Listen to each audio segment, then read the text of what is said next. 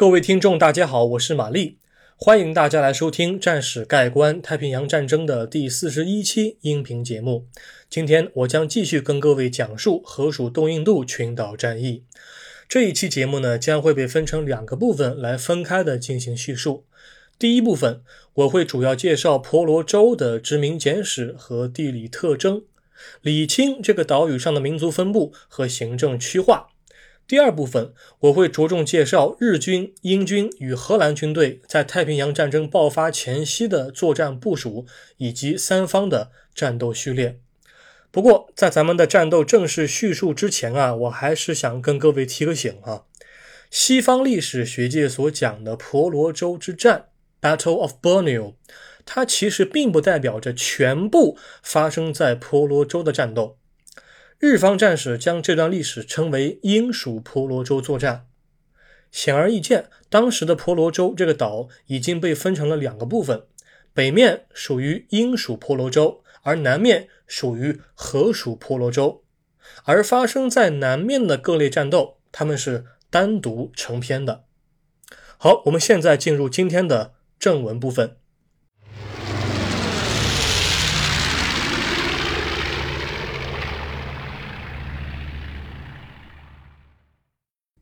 英属婆罗洲殖民简史与地理特征。如今的婆罗洲呢，是被印尼称为加里曼丹岛，它位于菲律宾的西南面，北面海岸是正朝着中国南海，而西面正朝向着全球的重要运输通道，也就是马六甲海峡。加里曼丹岛是全球面积第三大的岛屿。同时，该岛也被三个国家共同管辖，他们是文莱、马来西亚以及印度尼西亚。其中，马来西亚也就是东马，它主要管辖着两个州：沙拉越州和沙巴州。另外，还有一个联邦直辖区纳闽也归入了马来西亚的管辖范围。在二战之前，沙巴州当时被称为北婆罗洲，沙拉越州当时被称为沙拉越王国。北婆罗洲、沙拉越王国、文莱和纳闽这四个地区，他们在太平洋战争爆发之前属于英属婆罗洲，属于英方的殖民地；而南面的剩余土地属于荷兰的殖民地。十六世纪早期，葡萄牙的殖民者就已经与婆罗洲建立了贸易联系，但是当时的葡萄牙人并没有抢占该岛的意图。西班牙人呢？他们是在一五七八年到达此处之后，与当地的文莱发生了军事冲突，史称为卡斯蒂利亚战争。当时的文莱是由穆斯林的苏丹所掌控的，所以伊斯兰教与西班牙人尝试传播的天主教就产生了非常强烈的一个冲突和矛盾。战争在十七世纪早期结束之后，英国人就开始与婆罗洲南面的苏丹做生意。而荷兰人，他们在18世纪的中期也开始尝试占据婆罗洲北面的岛屿。1842年，当时有一位英国的探险家，名叫詹姆斯·布鲁克 （James Brook），他本人率一个船队到达当时的文莱，帮助文莱的苏丹评判。因为他评判有功，作为奖励，文莱的苏丹就把沙拉越的许多土地就赠给了布鲁克。布鲁克拿到土地之后呢，他并没有干别的事情，他自己封为了沙拉越的一个拉者。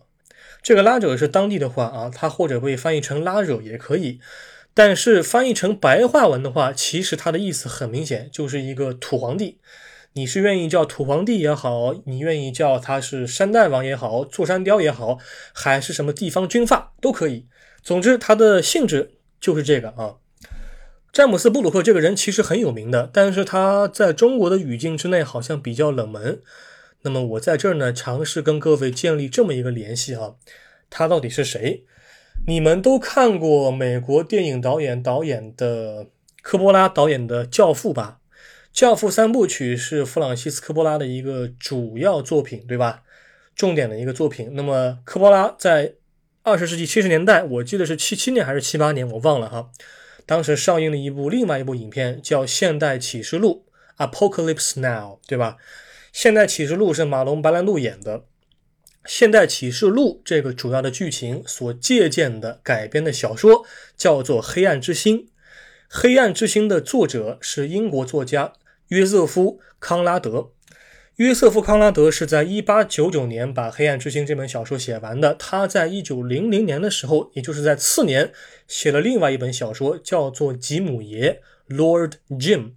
这个吉姆爷的故事就是啊，借鉴着詹姆斯·布鲁克在河属东印度群岛当时发生的一些事情。好，我们现在就把这个联系建立完了，你们可以去了解这个人啊。詹姆斯·布鲁克他不仅自己啊封为皇帝。还把当时的王位啊顺利的继承给了其他的白人，这些白人继承了王位的这些人呢，被称为白色拉者或者叫白拉者。这些人统治了沙拉越大概接近一百年的时间，直到一八八一年的时候，整个婆罗洲的北部被北婆罗洲渣打公司拿下。从十九世纪末到二战之前。沙拉越王国、北婆罗洲、文莱和纳敏这四个地区就逐渐成为了英国的殖民地。同样的，我们在讲到西方的殖民史的时候啊，一定要注意辩证的来了解这个历史啊。西方历史学界在描述这段历史的时候呢，通常比较隐晦的表达殖民者与当地人的关系。事实上，除了热带雨林当中的一些本身就存在的一些土著之外，他们是土著，里面有食人族，这些人是属于非文明的野蛮人之外，婆罗洲当时也有很多文明地区，也有很多的华人，对吧？有很多的华人移民，很多是来自广东，也有客家人，许多华人来当时的婆罗洲是来挖金矿的啊。但是荷兰和英国的殖民者介入之后，当地华人的生存境遇啊就开始逐渐的恶化。有一位当时评判的一个英国皇家海军的舰长，曾经在他的日记里面写道：“当地的水稻都被海盗给感染了。”这个词儿叫 “infected”，感染。他用词非常激烈啊，但是剥削 （exploit）。这个词用来形容当时的殖民者与当地人的关系来得更加准确，但是“剥削”这个词只有在二十世纪中后期，甚至是在二十一世纪的一些书里面才广泛的被历史学家所采纳啊。好，那么以上就是关于英属婆罗洲大概在二战之前的一个非常简略的一个殖民史。我们现在来说一下地理情况啊。地理方面的话，婆罗洲的自然环境也称不上是理想啊，也并不适合，并不是十分适合人类居住。虽然婆罗洲它是一个岛，但是它本身位于板块交界处，板块挤压隆起而产生的山脉遍布全岛。该岛的最高峰叫做金纳巴鲁山，海拔是四千零九十五点二米。它和非洲的坦桑尼亚的乞力马扎罗山一样。都是位于赤道附近，但是都是存有积雪，常年有积雪在山峰上啊。我们不要忘了哈，即使在赤道附近，似乎这个地方很热，但是赤道附近也有很多的山脉啊，也有很多的山峰。呃，虽然它的金纳巴鲁山它的海拔无法和乞力马扎罗山相比，但是如果你在他们俩山峰上徒步的话，也是要冻死人的啊。婆罗洲呢，它是属于热带雨林气候当中的赤道多雨气候，全年是高温潮湿。岛上最干旱的地区，它的年降水量也超过了一千六百毫米。这个一千六百毫米什么概念呢？我打一个比方吧，比方说咱们我们的上海，上海应该来说是南方比较湿的地方了吧？啊，上海市近三十年来的全年平均降水量大概是在一千两百毫米左右。是婆罗洲岛最干旱地区的年降水量的四分之三左右。它的雨季呢，一般是在每年的第四季度和次年的第一季度啊，从十一月份到次年三月。一般来说，它的旱季是在七月和八月。但是我们都说哈，婆罗洲它毕竟是一个高温多湿地区，它的旱季啊，其实也比咱们的南方地区啊，呃，差不多，差不多。因为山区啊阻挡了很多运动的水汽，所以它的降水量，山区的降水量通常要比沿海的降水量要更加大啊。这是它的一个潮湿的一个情况。虽然婆罗洲呢它是盛产石油、盛产金矿和煤，但是日本选择在雨季、冬季发起攻势，他们就不得不和那些糟糕的天气来打交道了。好，以上就是关于婆罗洲的一个殖民简史和地理概况。我们现在进入今天的。第二部分。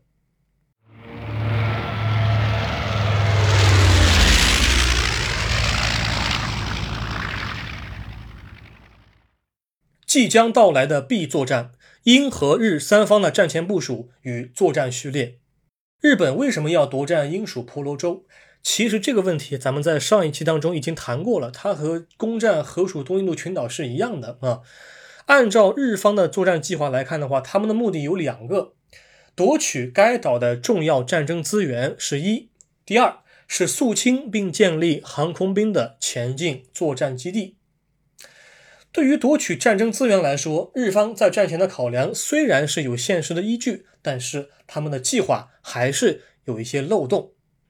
日方大本营在展开南方作战之前，认为荷兰可能不会在偷袭珍珠港之后的第一时间就立即向美国或者向英国站队，并且向日本宣战。荷兰在一九四零年被纳粹占领，虽有当地的游击队存在向纳粹反抗，但是他们也自顾不暇。那么荷兰政府就更不用说，也不可能负担荷属东印度群岛远程的补给工作了。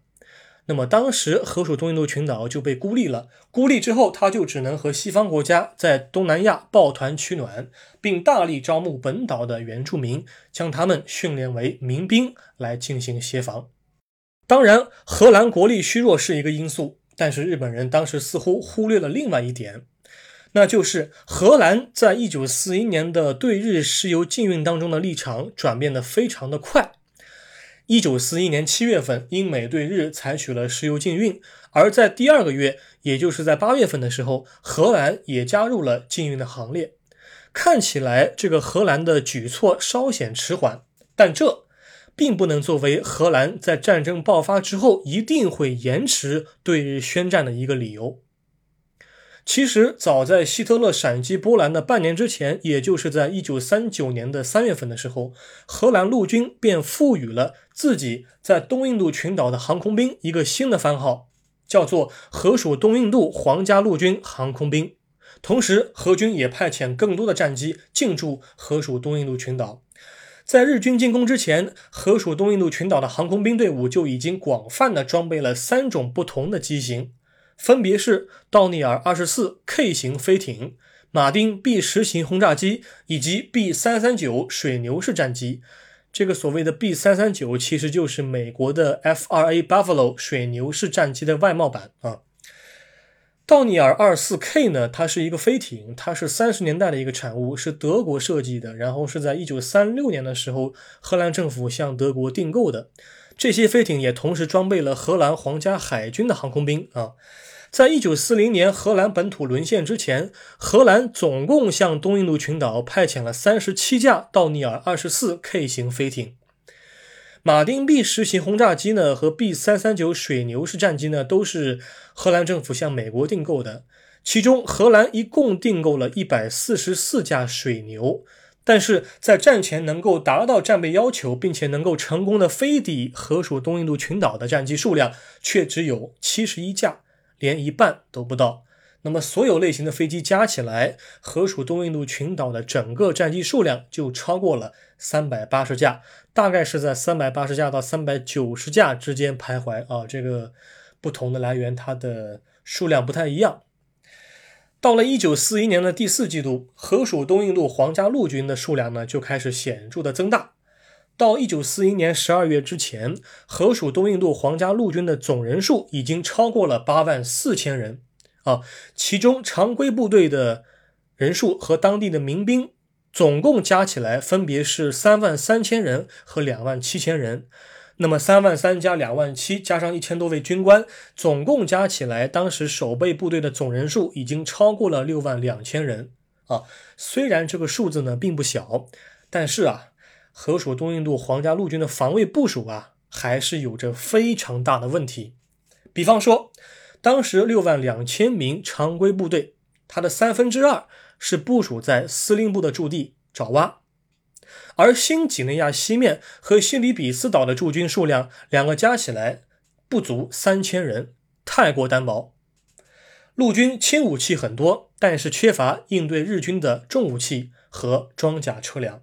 好，那么以上就是河属东印度群岛的一个整体的部署情况。我们现在来讲一讲英属婆罗洲。当时驻守在英属婆罗洲的部队是包括了英属印度的第十五旁遮普团二营、一个炮兵连和一个工兵连。好，讲到这儿，咱们先岔开来一下，我跟各位再呃强调一下啊，旁遮普团二营啊，呃，应该来说是不能被简称为旁遮普营的。我可能在讲马来亚战役的时候啊，在部分战斗当中啊，可能为强调语速过快，或者是简化一些专业词汇，我就把一些部队啊直接说成了旁遮普营。请注意哈，这个称呼是不太专业的哈。按道理应该来说是旁遮普团里面的第几营，这样才比较专业啊。这个口误，我现在跟各位来说一下，纠正一下。你们各位在听马来亚的时候，在重听马来亚的时候，你们可以留意一下。那么，除了上述的英属印度的第十五旁遮普团的二营和一个炮兵连和一个工兵连之外，另外还有沙拉越游骑兵。这个游骑兵啊，它叫 Rangers，对吧？游骑兵部队呢，它在美国陆军里面应该来说是陆军的精锐部队。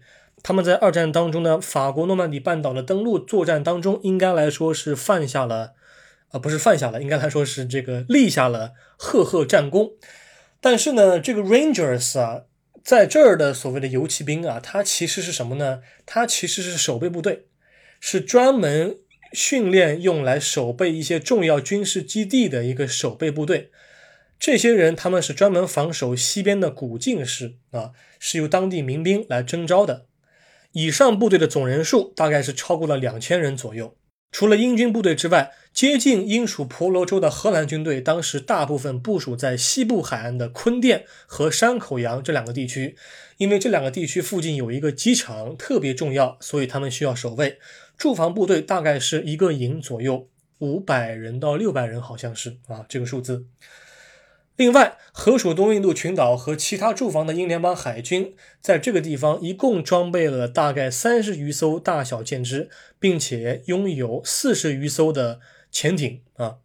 虽然说河属东印度皇家陆军航空兵当时装备了三百八十架以上的军机，但是真正能够服役并且能够投入使用的战机数量却少于三百架。